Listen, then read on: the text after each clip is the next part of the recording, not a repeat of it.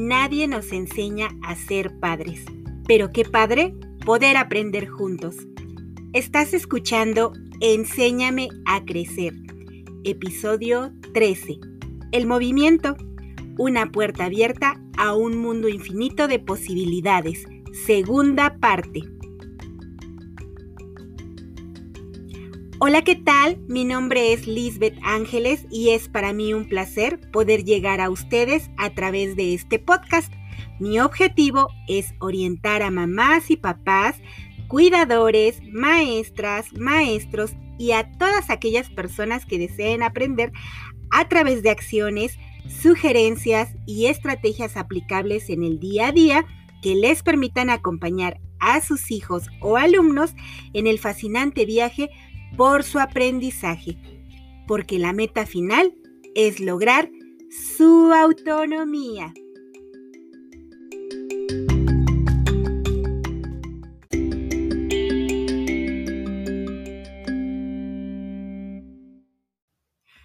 Un placer, como siempre, poder saludarlos en espera de que se encuentren bien.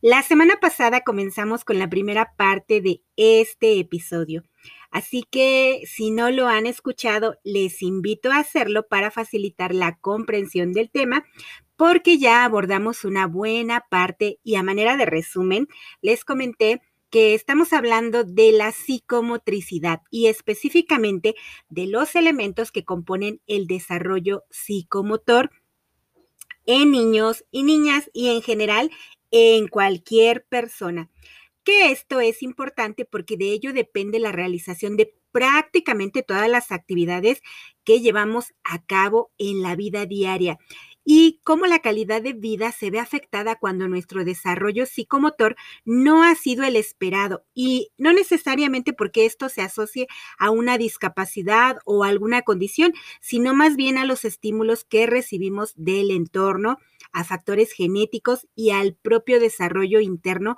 de cada individuo. Y la verdad es que a mí este tema me apasiona porque de verdad que hay mucho que desde aquí se puede hacer en favor del aprendizaje de los niños y niñas, y no solo en, lo académico, sino en la vida diaria. No es mi intención quemar a nadie, pero estoy agregada a un grupo de Telegram dedicado a docentes de preescolar y comparten muchas cosas interesantes y valiosas, pero algo que veo que se ha vuelto tendencia entre las educadoras es una gran cantidad de materiales que se pueden imprimir y que son para que los niños y niñas realicen hojas y hojas de actividades gráficas para abordar prácticamente cualquier tema que se les ocurra que si los colores, los números, las fiestas patrias, la primavera, el Día de las Madres, el Día del Papá, los animales del bosque, de la selva, del desierto, eh, la separación de la basura, etcétera. Pero todo para que finalmente los niños aterricen en colorear, en contestar algunas preguntas, copiando algunas letras. Y de verdad, yo insisto y voy a seguir insistiendo que nuestro nivel es por mucho el nivel más rico en posibilidades, porque es la etapa en la que los niños necesitan experiencias directas, el tocar, el ver, el jugar, el moverse, explorar, manipular directamente los materiales. Y sí, las actividades gráficas son un recurso, pero son solo eso, un recurso más entre una inmensa gama de posibilidades. Hace ya varios años, cuando iniciaba la reforma educativa, Francesco Tonucci, que como podrán ver es alguien a quien admiro profundamente, eh, porque suelo citarlo continuamente como referencia, publicó un libro titulado Los materiales. De hecho, está en internet, lo pueden buscar y de verdad que es una joya el poder leerlo. En aquel entonces hacía ya una fuerte crítica a las educadoras porque pocas veces la diversidad de materiales están presentes en las aulas. Recuerdo que en aquel entonces hizo una visita por México y de hecho tuvo algunas presentaciones y tuvo que ver con esta parte de la reforma educativa y él comentaba cómo las educadoras de Italia y también las educadoras mexicanas observaba que la mayoría nos limitábamos a el papel crepé, a las crayolas, a las hojas impresas y específicamente cuando de escultura y modelado se trataba, solo se optaba por el uso de la plastilina y que en realidad la consistencia de esta es poco agradable al tacto y sin embargo hay una amplia gama de recursos que se pueden utilizar y nos brinda en el libro ideas muy valiosas sobre otros materiales que pocas veces se ponen al alcance de los niños como es el barro. Y claro, este, no puedo generalizar. He conocido maestras y maestras frente a grupo y de USAER, yo entre ellas, modestia aparte, que hacemos uso del aula, del patio, de cualquier espacio que tengamos es más de cualquier material que ustedes crean que no tendría cabida en, en, el preescolar y lo convertimos de verdad en algo sorprendente. Transformamos esta experiencia en un laboratorio creativo y de muchas situaciones significativas para los niños y las niñas. Por eso es que de verdad más educadoras, más eh, maestras y maestros, incluso de nivel primaria, deberían de dar la importancia de vida a el desarrollo psicomotor de los y las niñas. De hecho, desde el inicio de la reforma, el mismo plan y programa mencionaba esa transición de prácticas como el hacer planas de letras y de ejercicios grafomotores eh, a prácticas que ya deben de ser situadas, que verdaderamente tengan un sentido. Y sí, estoy de acuerdo en eso de que a escribir se aprende escribiendo, pero si hiciéramos lo que se debe en cuanto a procesos madurativos y utilizando diversidad de recursos, podríamos ver cómo cuando el propio niño o niña está listo, es capaz de aterrizar en la escritura sin necesidad de planas y planas que, como le digo a mi sobrina de primaria, lo único que logran es que se nos aplanen las pompis de estar horas y horas sentados. E incluso hay una imagen en redes sociales que de verdad me da mucha risa, pero es real. Eh, dice, la maestra me puso a escribir 100 veces la palabra cupo porque escribí cabió, pero estoy notando que solo escribí 99 cupo porque el último no me cabió. De verdad que he conocido niños y niñas que me platican lo que a veces los maestros y las maestras o sus mismos padres les ponemos a hacer y que lo hacen porque pues es una imposición, es una orden, pero de verdad no tienen ni la menor idea de por qué lo hacen o para qué les sirve. Y nosotros como adultos, pues muchas veces tampoco nos cuestionamos el valor educativo de esas actividades y optamos por repetir siempre lo mismo eh, sin ver si hay otras formas diferentes de realizarlo. Y recuerdo bien que cuando era practicante y todavía en mis primeros años de servicio, me era común ver ese uso y abuso de actividades en hojas impresas que hacían las educadoras.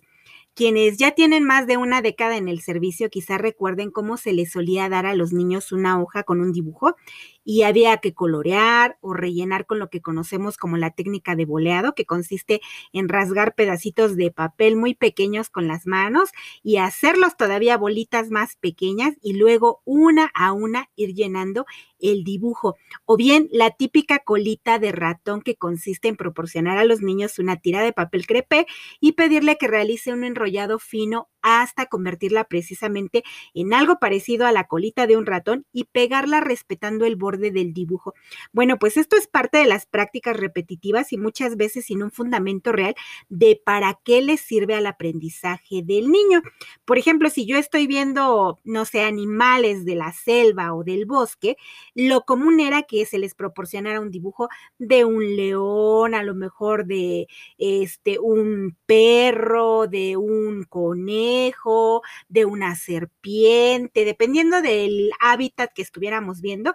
Y regularmente se les pedía a los niños hacer este tipo de actividad manual que la verdad es que más allá de una actividad meramente manual, no tenía ningún sentido en relación al tema que se estaba viendo.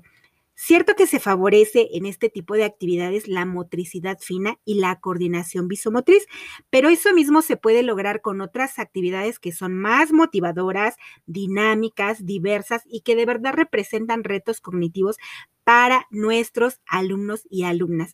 Y comento esto porque tristemente a una década de haber iniciado la reforma educativa a la educación básica, estas prácticas siguen vigentes en algunos casos disfrazadas de actividades cuyo propósito es reforzar o dar cuenta de manera tangible y observable de lo que las y los alumnos han aprendido. Y también tiene cierta lógica. Miren, he conocido muchas mamás y muchos papás que de repente expresan, hoy no trabajaron, porque cuando ven salir a su niño o niña del preescolar ven que no llevan nada en las manos, no llevan una hoja que hayan elaborado, algún dibujo. Entonces se piensa que si el niño no lleva algo tangible, pues ese día fue día perdido, ¿no? Este, eh, a lo mejor la mamá, el papá se pregunta, bueno, ¿y qué hizo mi niño en cuatro horas con la maestra si no trae ninguna actividad? Eh, y tristemente, las educadoras, vuelvo a mencionar, no generalizo, pero muchas maestras sí las he visto que caen en este juego y dicen, bueno, para que el papá o la mamá se quede conforme y piensen que sí estuvimos trabajando, eh, vamos a hacer al final una hoja, ¿no? Y entonces, insisto, a lo mejor vimos ese día algo que tenía que ver con pensamiento matemático, a lo mejor con conteo, a lo mejor con este con formas geométricas, a lo mejor con capacidad y peso, pero quizá lo hicimos desde la experiencia directa y no se generó un producto tangible como tal.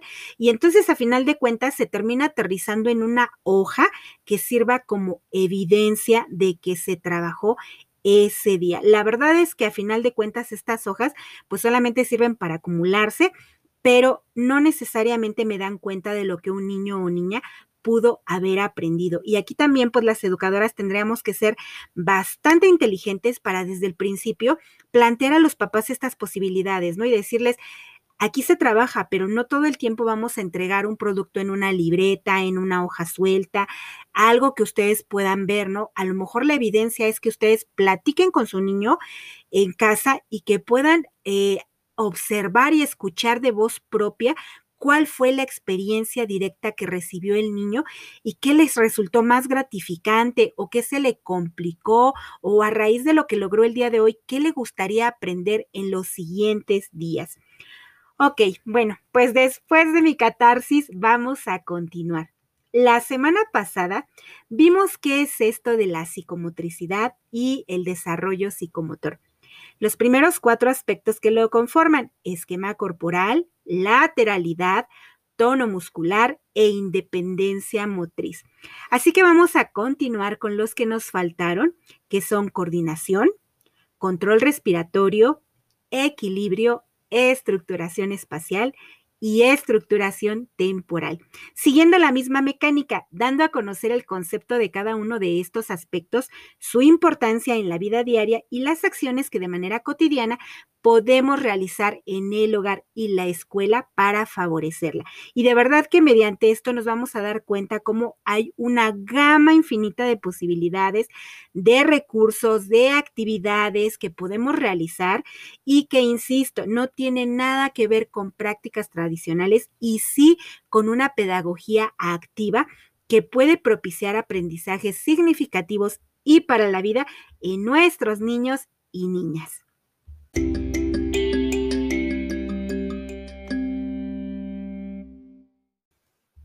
Coordinación. Bueno, también conocida como coordinación dinámica, es la capacidad de sincronizar los movimientos de diferentes partes del cuerpo y también se divide en coordinación motriz gruesa, que incluye segmentos corporales, como cuando jugamos básquetbol, pues implica coordinar la vista, la mano que bote el balón mientras caminamos con las piernas o ambas manos y piernas y pies al encestar. Y la motricidad fina, como cuando escribimos, que implica la coordinación de la vista, el brazo, la mano y los dedos para sujetar el lápiz o el bolígrafo y realizar trazos finos. Y esta a su vez también implica específicamente la coordinación visomotriz, que incluye la coordinación entre el ojo y la mano dominante, es decir, esta relación que va a ser de suma importancia para el desarrollo de aprendizajes académicos como lo es la lectura y la escritura específicamente. ¿Y qué podemos hacer para favorecer la coordinación y estos aspectos que la componen? Bueno, hay quienes dicen que primero debe consolidarse la coordinación motriz gruesa para poder desarrollar la coordinación motriz fina. Esto es cierto en parte, pues no podemos esperar que un niño sea capaz de ensartar el eh, el hilo en una aguja si no tiene otras habilidades previas de coordinación gruesa. Pero también es cierto que en realidad ambas van muy ligadas una a la otra. Es decir, que no podemos trabajar solo una y hasta el final la otra. Hay muchas habilidades que se van desarrollando a la par. Bueno, pues aquí podemos enseñar a nuestros niños juegos de locomoción. Básicamente eh, implican diferentes formas de desplazarse. En el preescolar jugamos a cuántas maneras conoces para caminar y moverte. Y los niños pues dicen caminar normal, como comúnmente lo hacemos, de lado a un lado al otro, de reversa, con pasos largos, con pasos cortos, saltando con ambos pies, ya sea juntos, separados o alternando, saltando con un solo pie, trotando, corriendo, haciendo este paso de caperucita que en danza es mejor conocido como paso triscado, imitando el desplazamiento de animales, por ejemplo, decimos caminamos con pasos grandes, fuertes y pesados como un elefante, o caminamos con pasos cortitos de puntitas como los ratoncitos, o caminamos como lo haría un gato, o un perro, o un caballo, rodando como troncos, dando marometas como los pandas, arrastrándonos como los cocodrilos, gateando como los bebés, saltando como las ranas, etcétera. Las posibilidades son tan amplias como sea nuestra creatividad. Y aquí lo importante será hacerlo a través del juego y que no solamente el niño lo haga, sino que el adulto acompañe estas acciones. También nos pueden servir los juegos con pelota. Estos juegos son excelentes, ya sea de manera libre o en prácticas predeportivas, ya sea solo o con más personas, porque van a ser un valioso recurso donde podemos realizar acciones como rodar la pelota, lanzarla, cacharla, patearla, botarla, incestarla, etcétera. También podemos caminar sobre superficies regulares e irregulares, diseñar circuitos motrices o carreras de obstáculos con elementos que tengamos al alcance, donde lo importante no es quién llegue primero, sino que realmente el niño tenga la posibilidad de desplazarse de formas diversas. Específicamente para la motricidad fina y la coordinación visomotriz, podemos realizar actividades de la vida diaria como aprender a abotonar y desabotonar nuestras prendas de vestir, manipular broches y cierres también en distintas prendas, jugar con juguetes donde se tengan que ensartar piezas o hacerlas pasar por huecos con la misma forma, peinarnos, cepillarnos los dientes, preparar alimentos como cuando hacemos una quesadilla y deshebramos el queso. Este movimiento de pinza que hacemos al rasgarlo es básico para cuando nosotros sujetamos un lápiz. Podemos untar mayonesa o mermelada sobre un pan, And. Pelar una naranja o un plátano, lavar frutas y verduras. Esto nos ayuda a coordinar movimientos más finos en las manos, ayudar a tender la ropa con las pinzas, que incluso podemos ocuparlas también para construir diferentes formas y objetos, jugar con masa, con barro, con lodo, con semillas, arena, etcétera. Garabatear, que es este rayoneo libre que los niños comienzan a hacer, y colorear, esto lo podemos hacer tanto en hojas, en papel de estraza, utilizando gises que ellos rayen sobre el piso. A lo mejor podemos destinar un espacio, un pedacito de una pared a los niños que les encanta rayar las paredes. Este es una buena alternativa tener un pedacito de la pared donde él sepa que puede ir a garabatear cuantas veces quiera. Eh, también podemos realizar actividades que impliquen rasgar papel, eh, cortarlo en diferentes trocitos o en tiras, aprender a usar las tijeras, bañar a nuestros muñecos y cambiarlos de ropa, jugar a, este, a la comidita, jugar a la casita y realizar diferentes movimientos. Realizar juegos de coordinación visomotriz, ya sea cantando nosotros mismos o utilizando música, alternando movimientos con los brazos y pies. En internet también encuentran muchas ideas y ya en otro de los episodios les hablé, por ejemplo, del trabajo de Mariana Mayol o de Dúo Tiempo de Sol. A ellos los pueden buscar también en YouTube y tienen videos donde nos enseñan juegos de coordinación visomotriz y específicamente una habilidad que a veces se deja de lado y que es de suma importancia para la escritura y la lectura y que implica la coordinación visomotriz es que el niño o niña aprenda a realizar el cruce de la línea media del cuerpo. ¿Qué es esto? Bueno, en el episodio pasado hablamos de la lateralidad y dijimos que es el reconocimiento de lado derecho y del lado izquierdo y el, el predominio, perdón, del uso de ciertas partes o segmentos en el cuerpo, como al ser diestro o al ser zurdo. Bueno, pues así como enseñamos que hay un lado izquierdo y un lado derecho, debemos enseñar que con las extremidades, en este caso los brazos y las piernas, podemos cruzar al lado contrario. Y les puse un ejemplo que les vuelvo a repetir. Toca con tu mano derecha la oreja izquierda. Toca con tu mano izquierda la rodilla derecha. Toca con tu mano derecha el hombro izquierdo. Esto será muy importante para favorecer la escritura y la lectura cuando estemos en la primaria. Recuerden que nuestra escritura, en la escritura del español, a diferencia de otros idiomas, pues tiene una direccionalidad que va de izquierda hacia la derecha y de arriba hacia abajo. Y el que los niños realicen esta actividad de cruzar la línea media del cuerpo les dará esa posibilidad de ir acercándose de una manera práctica y didáctica a la escritura. Control respiratorio. Es la regulación consciente de la respiración que permite un control psicológico de las emociones y mejora de la concentración y de la atención. Y si bien podemos pensar que la respiración corriente o normal está regulada por un reflejo automático pulmonar, porque en realidad sucede sin necesidad de estarlo pensando, también implica una relación con la corteza cerebral, que es la que convierte a la respiración en un acto consciente e inconsciente. ¿Qué significa esto? Bueno, desde el momento en el que un bebé sale del vientre materno, comienza a respirar para llenar sus pulmones de aire. De hecho, ya hemos hablado que en este momento es cuando el médico evalúa en los primeros minutos del nacimiento a través del APGAR y que se valora en el estado de salud del bebé precisamente si ha respirado o no. Desde ese momento todos los seres humanos aprendemos a respirar y lo hacemos de manera inconsciente y sin prestar mucha atención a ello. Quizá muchos de nosotros hemos tenido la oportunidad de que algún maestro de música mientras nos preparaban para participar en un coro o algún maestro de educación física mientras estábamos en clase en nuestro tránsito por la secundaria nos haya hecho el comentario de no sabes respirar al vernos agitados. Y yo recuerdo particularmente que la primera vez que escuché esto pasó por mi mente con cierto aire de grandeza. ¡Ay, qué burro! ¿Cómo no voy a saber respirar? Si no supiera respirar ya me hubiera muerto y mucho tiempo después he aprendido que la burra era yo.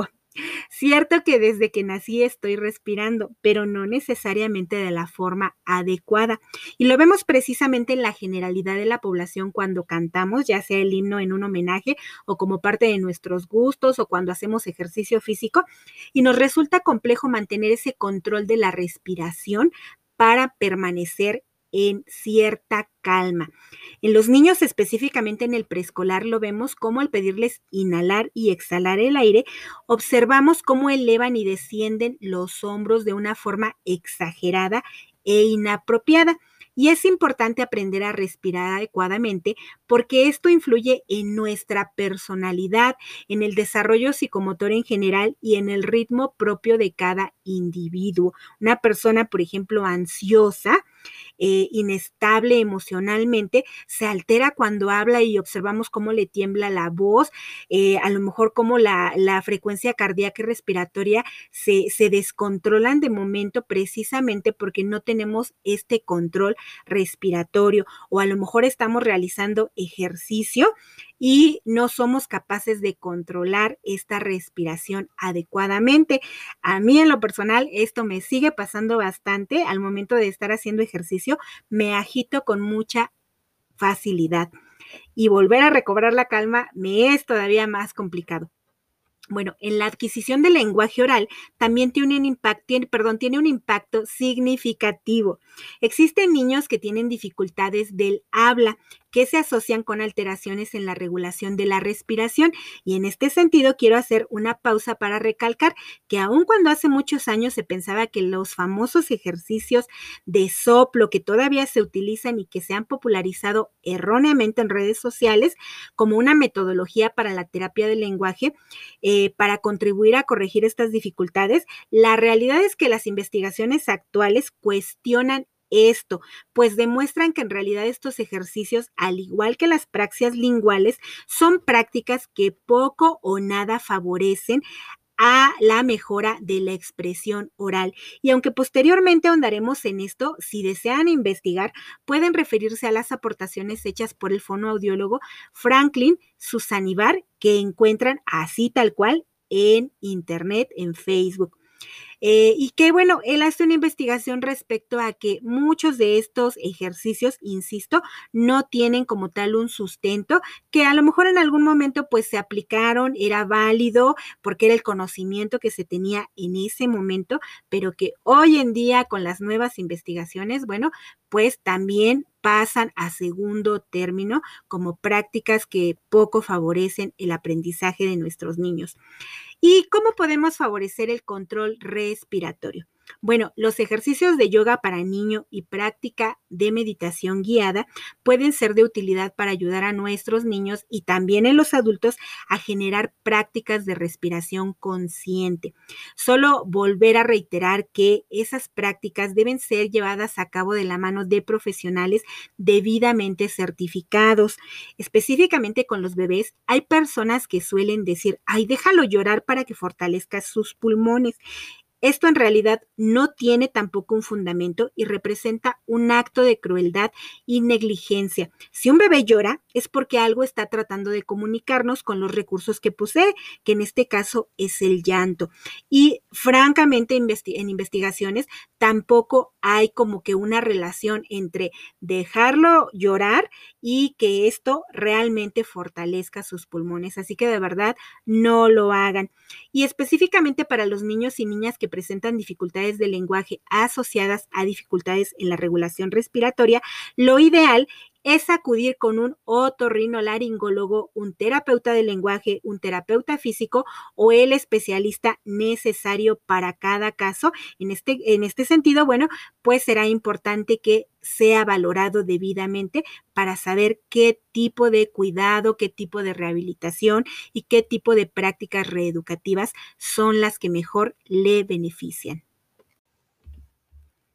Equilibrio es la capacidad que nos permite vencer la acción de la gravedad y mantener el cuerpo en una postura deseada, sea de pie, sentados, fijos o en movimiento sin caernos.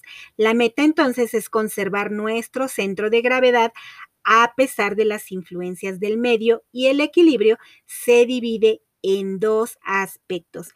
El primero es el equilibrio estático que es la capacidad del cuerpo para conservar una posición sin desplazarse de su sitio. Y lo vemos cuando nos ponemos de pie o permanecemos sentados siendo capaces de conservar esta postura sin que ello nos implique una dificultad para conservarla.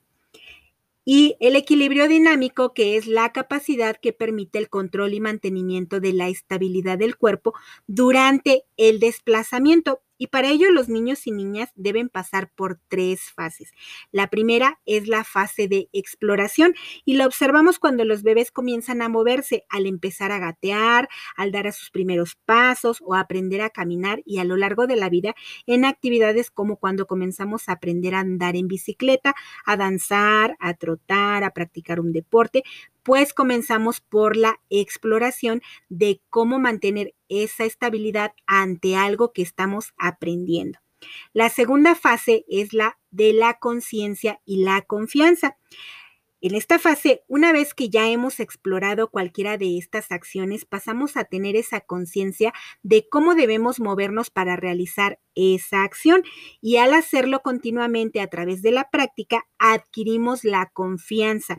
Quizá hemos visto cómo los niños al aprender a andar en bici y quitar las ruedas de apoyo, se les observa inseguros y todavía con dificultad para mantener el equilibrio, pero conforme lo practican, se van sintiendo confiados y seguros hasta que llega un momento en que ya les da lo mismo que no tengan las rueditas de apoyo. Y la tercera es la fase de coordinación de las sensaciones. Aquí podemos ver que aunque quizá la gran mayoría pudiéramos aprender a andar en bici, no todos llegamos a esta última fase, porque no todos desarrollamos la misma habilidad y seguridad.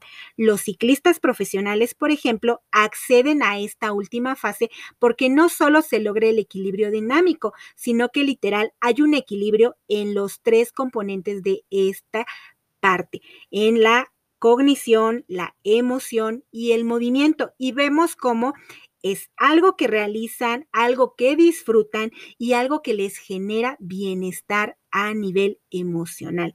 Y aunque quizá no todos lleguemos a ser atletas de alto rendimiento, bailarines profesionales o conductores de Fórmula 1, sí hay mucho que podemos hacer por los niños y niñas e incluso en nosotros mismos como adultos para favorecer el equilibrio dinámico y estático.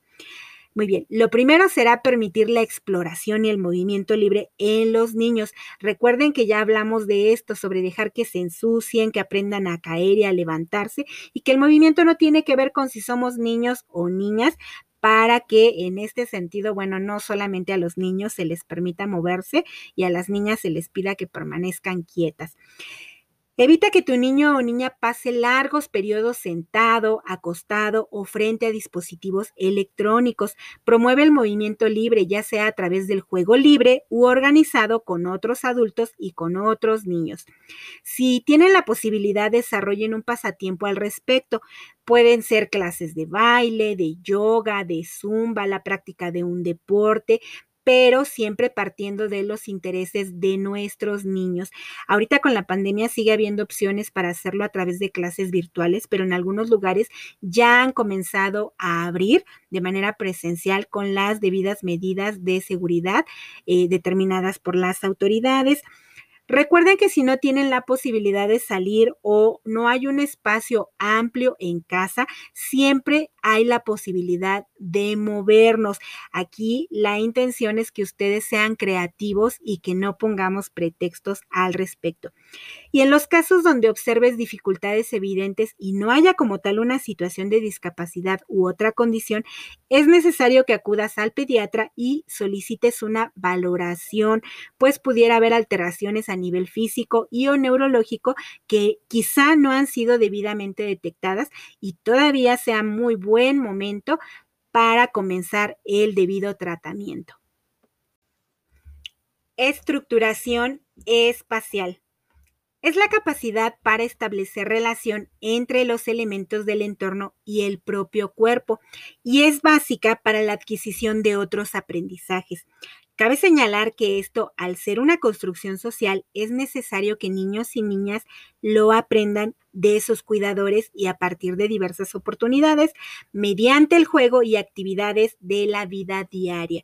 Para aprenderlas, los niños y niñas necesitan apropiarse de los términos necesarios a la par que los vivencian en la cotidianidad. Al principio será por observación e imitación, pero progresivamente deberán interiorizarlos y comprenderlos. Y entonces tenemos términos de direccionalidad como adelante y atrás, izquierda, derecha o alrededor, de proximidad como cerca y lejos, y de ubicación como dentro, fuera, arriba, abajo. ¿Y qué podemos hacer para favorecer la estructuración espacial? Bueno, aquí podemos partir del propio cuerpo y después de los objetos, personas y seres vivos en general que podemos ubicar en relación a nosotros o a ellos mismos. Nuevamente el diálogo con el niño o niña desde bebé es fundamental cuando jugamos en actividades de la vida diaria. ¿Dónde está tu cabeza? ¿Arriba o abajo en tu cuerpo? ¿Dónde están tus pies? ¿Arriba o abajo? ¿Y tus brazos dónde están? Te voy a poner el calzón. Este se pone metiendo desde abajo por los pies. Ahora te vamos a poner la playera. Esta se pone por arriba de tu cabeza. Estas frases permitirán que los niños vayan escuchando estos términos de ubicación y que los vayan interiorizando. También podemos trabajar términos como ten, dame, pon, quita, mueve, saca, mete, que aunque parezcan obvios, son importantes para los niños porque son la base para empezar a realizar acciones que tienen que ver con esta ubicación y que en muchos casos para ellos pues son nuevos y no necesariamente son comprensibles a la primera instrucción. A la par, lo iremos trabajando con lo que nos rodea, siempre hacer mención de los términos correctos. En México somos muy dados a hablar con frases como, pásame la de esa, la que está allí al lado de la otra, ahí, mira, todo derecho, ándale, todo ahí. Entonces, todo esto puede confundir a nuestros niños. Incluso lo vemos en personas cuando de repente les preguntamos, eh, ¿cómo llego a la panadería? Ah, sí, mira, pues te vas todo derecho para allá hasta topar con pared. Vas a ver el árbol grandotote y subes nuevamente y ya por ahí está la panadería. La verdad es que a veces hasta nosotros como adultos nos resulta difícil orientarnos y lo podemos ver incluso no solamente cuando damos indicaciones, sino cuando seguimos indicaciones o queremos seguir indicaciones a través de la interpretación de un mapa o siguiendo un GPS, porque esto nos resulta complejo porque quizá no tuvimos la oportunidad de consolidar estas habilidades relacionadas a la ubicación espacial. También podemos apoyar siendo partícipes de actividades como la danza, el baile o la práctica de algunos deportes que también favorecen esta ubicación espacial. Y sobre todo tener paciencia al enseñar y esperar a que los niños y niñas incorporen gradualmente estos conceptos. Recordemos que al hablar de ubicación espacial ya también estamos hablando de conceptos más abstractos que son de difícil integración para nuestros pequeños. Entonces, hay que irnos poco a poco. Nuestro siguiente y último aspecto es la estructuración temporal. Este es quizá el componente más complejo en el desarrollo psicomotor porque tiene un componente abstracto. Cierto es que el paso del tiempo lo podemos ver a través de nuestro propio crecimiento, por la posición del sol a lo largo de un día, mediante la oscuridad, este, en la noche, eh, a través del deterioro de un objeto, perdón, del deterioro de un objeto, a través de observar la hora en un reloj, pero en realidad no es algo que podamos ver o tocar en sí. O sea, yo no puedo tocar las 5 de la tarde o las 3 de la mañana. Sin embargo, vemos y escuchamos a los niños cuando nos cuentan algo nos dicen, eh, por ejemplo, el otro día, cuando lo que nos cuentan sucedió ayer. O mañana fui al parque cuando quieren referirse a algo que ocurrió ayer o hace algunos días. Entonces, nuestros niños apenas están empezando a integrar estas nociones de tiempo. Pero de acuerdo con la teoría de Piaget, ya desde el periodo sensoriomotor, que es el que corresponde a los bebés, ellos se percatan del tiempo a partir de las acciones que realizan como el jugar, ¿no? Por ejemplo, ellos saben que para tocar un juguete, primero deben de tomar este objeto y luego llevarlo cerca de ellos.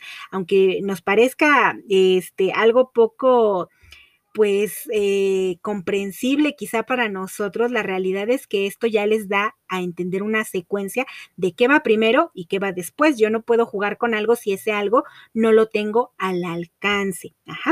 Y ya en la etapa preoperacional, que es donde se ubican nuestros niños y niñas de preescolar, vemos que ellos tienen una percepción del tiempo que es subjetiva.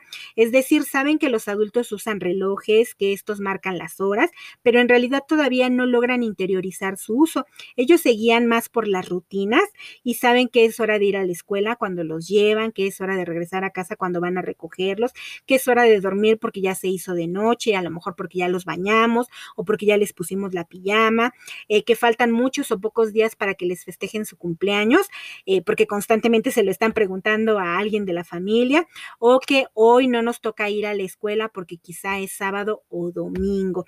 Pero en realidad ellos todavía no tienen esta comprensión como nosotros los adultos lo tenemos del tiempo.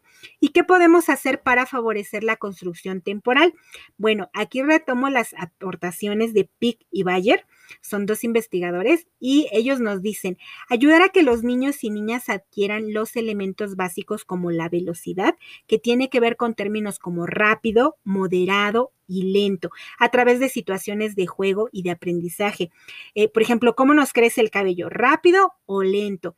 ¿Cómo iba la combi en la que nos trasladamos? A lo mejor si hacemos una carrera en bicicleta o con nuestros cochecitos, este, cualquier cosa que se nos ocurra, podemos ir retomando estos términos. También interiorizar el término de duración. ¿Cuánto dura tu programa favorito de la televisión? ¿Dura mucho o poco tiempo? ¿Cuánto duró tu fiesta? ¿Mucho o poco tiempo? ¿Cuánto falta para el día que vamos a ir de paseo? ¿Mucho o poco tiempo? Otro concepto que debemos de apoyarles a integrar es el de continuidad. Por ejemplo, los días de la semana. Primero va el lunes, le sigue el martes, luego el miércoles, etcétera. Y terminando con el domingo se vuelven a repetir en el mismo orden. Pero también aquí va ligado un concepto de irreversibilidad. Por ejemplo, aunque hoy sea lunes y en ocho días vuelva a ser lunes, no es el mismo lunes que fue la semana pasada, es otro lunes siguiente. Y no podemos regresar en el tiempo, aunque por ahí la ciencia ficción nos propone hacerlo. Y tomar conciencia también de las relaciones del tiempo con otros aspectos. Por ejemplo, la espera que involucra distintos momentos, antes, durante y después, ahora, luego, pronto, tarde, hoy, mañana, y que esto es una sucesión y lo podemos modelar a través del diálogo, en acciones de juego y de la vida diaria, platicando con nuestros niños sobre situaciones que han vivido y que les resultan significativas en un corto plazo. Por ejemplo, insisto, un paseo. ¿Cuándo vamos a ir de paseo? Después, mañana, en 15 días, eh, antes de ir al paseo, ¿qué tenemos que realizar? Ah, bueno, pues tenemos que organizar una serie de, de, elementos que vamos a llevar, a lo mejor una pelota, la comida, este, una cobija para podernos sentar en el pasto, no sé, etcétera. Una serie de elementos que podemos ir introduciendo a través del diálogo. También podemos enseñar a nuestros niños cómo se utiliza un reloj, quizá a partir de la hora en la que pasa su programa favorito. Para esto, bueno, ellos tienen que tener ya conocimiento de los números y de la dirección izquierda a derecha, que es cómo van a girar las manecillas del reloj, o podemos hacerlo en los primeros años con un reloj digital para facilitar su comprensión. También lo podemos hacer haciendo uso del calendario a partir de las fechas de cumpleaños de la familia o de eventos importantes, señalarle que igual hay una sucesión de días, que estos días se enumeran y que vamos avanzando de izquierda a derecha, de arriba hacia abajo y siempre en orden ascendente. También hablarles sobre el paso del tiempo a partir, por ejemplo, de un álbum fotográfico o una línea del tiempo, de cómo ha crecido, cómo era cuando era bebé y en estos años, en estos tres, cuatro, cinco años, qué cambios observables puede ver a través de las fotografías, eh, a lo mejor eh, realizando un álbum de eventos importantes de la familia o señalando el crecimiento del propio niño, como lo solemos hacer de repente con marcas en la pared, porque esto nos da una sensación de continuidad. También podemos hacerlo al observar y registrar el crecimiento de una planta o de nuestra mascota cómo va cambiando a través del tiempo y el diseño con dibujos en una cartulina o en un pizarrón de una rutina diaria a partir de dibujos o pictogramas. ¿Qué hacemos primero? Ah, bueno, pues nos levantamos, quizá luego nos bañamos, luego nos cambiamos de ropa, luego este, desayunamos y así sucesivamente hasta terminar en la noche. Esto permitirá que nuestros niños vayan adquiriendo esta noción de continuidad y tiempo. Muy bien, pues con estas recomendaciones terminamos los aspectos que involucra el desarrollo psicomotor y las sugerencias. Creo que esto nos abre un panorama más amplio de cómo el movimiento está presente en todas y cada una de las acciones de nuestra vida, seamos conscientes de ello o no, y cómo aún quienes somos adultos presentamos de repente debilidades en el desarrollo psicomotor. Y me incluyo porque suelo ser de esas personas que les dicen a tu izquierda y me muevo, pero a la otra izquierda. Y bueno, para terminar, de verdad les invito, mamás, papás, maestras y maestros, a reconocer las infinitas posibilidades que tienen nuestros niños para aprender a partir de la psicomotricidad. De verdad, aprovechen todas las oportunidades, recursos, espacios y demás que permitan a nuestros niños y niñas y a nosotros mismos movernos. Insisto, no estoy peleada con el uso de cuadernos y reconozco que ciertas prácticas son necesarias, nos gusten o no, y que incluso procesos como la escritura se deben aterrizar tal cual escribiendo. Pero todo en su momento y sentando primero las bases sólidas del desarrollo. Si hacemos esto, puedo garantizarles que habrá menos niños y menos adultos con dificultades en el aprendizaje. Muy bien, pues hemos terminado este episodio que nos llevó dos partes. Les envío un fuerte abrazo y nos escuchamos la próxima semana. Muchas gracias por su tiempo de escucha.